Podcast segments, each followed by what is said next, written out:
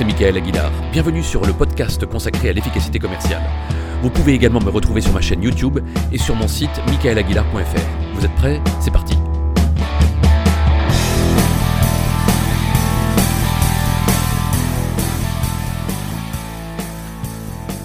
Un franciscain et un jésuite sont bons amis.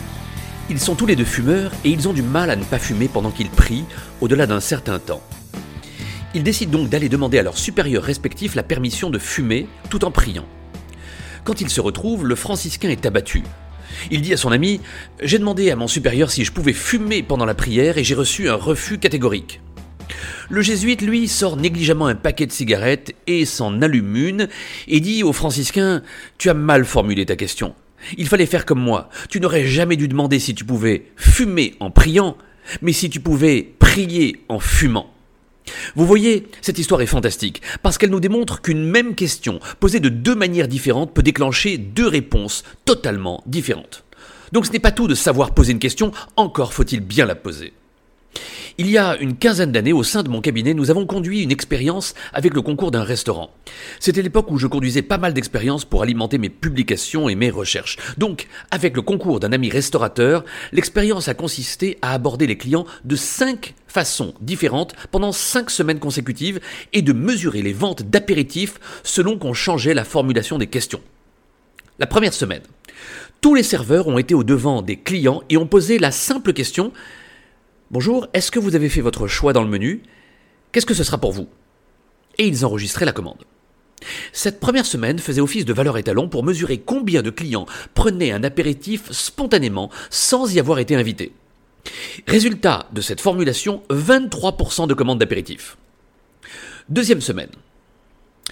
Vous avez fait votre choix dans le menu Qu'est-ce que ce sera pour vous? Ils notaient la commande et ils enchaînaient à l'attention de tous ceux qui n'avaient pas pris d'apéritif, et euh, vous ne prendrez pas un petit apéritif pour commencer? Mais vous voyez, la formulation est mal formulée. Le serveur dit Vous ne prendrez pas un petit apéritif Sous-entendu, vous ne voulez pas en prendre un.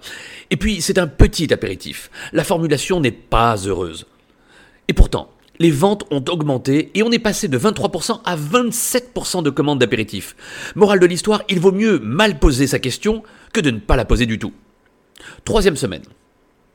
Vous avez fait votre choix dans le menu? Les serveurs enregistraient la commande, et à tous les clients qui n'avaient pas commandé d'apéritif, ils enchaînaient avec la question Est-ce que vous prendrez un apéritif pour commencer? Donc cette fois-ci, on a enlevé le nœud, le pas et le petit. Résultat de cette formulation, on passe de 27% à 37% de commandes d'apéritifs. Quatrième semaine. Vous avez fait votre choix dans le menu Ils notaient la commande et ils enchaînaient. Et qu'est-ce que vous prendrez comme apéritif? Cette fois-ci, on sous-entendait qu'ils allaient en prendre un. Résultat de cette formulation, 58% de commandes d'apéritifs.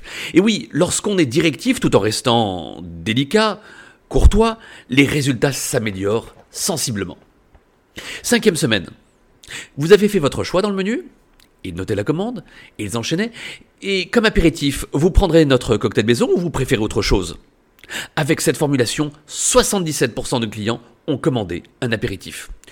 Donc vous voyez que la formulation de la question est capitale. Combien de belles réponses on pourrait obtenir si seulement on savait poser de belles questions? À l'avenir, réfléchissez bien à la manière de formuler une question, notamment ce qu'on appelle les questions d'engagement. Par exemple, si vous vendez du matériel informatique, électronique ou électroménager, ne demandez plus à la fin d'un entretien Vous ne voulez pas prendre l'extension de garantie Ne demandez pas non plus Est-ce que vous voulez notre extension de garantie 5 ans?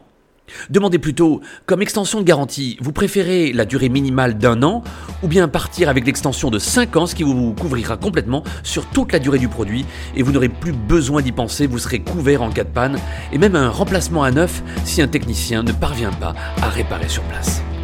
Je vous retrouve dans 15 jours. À bientôt.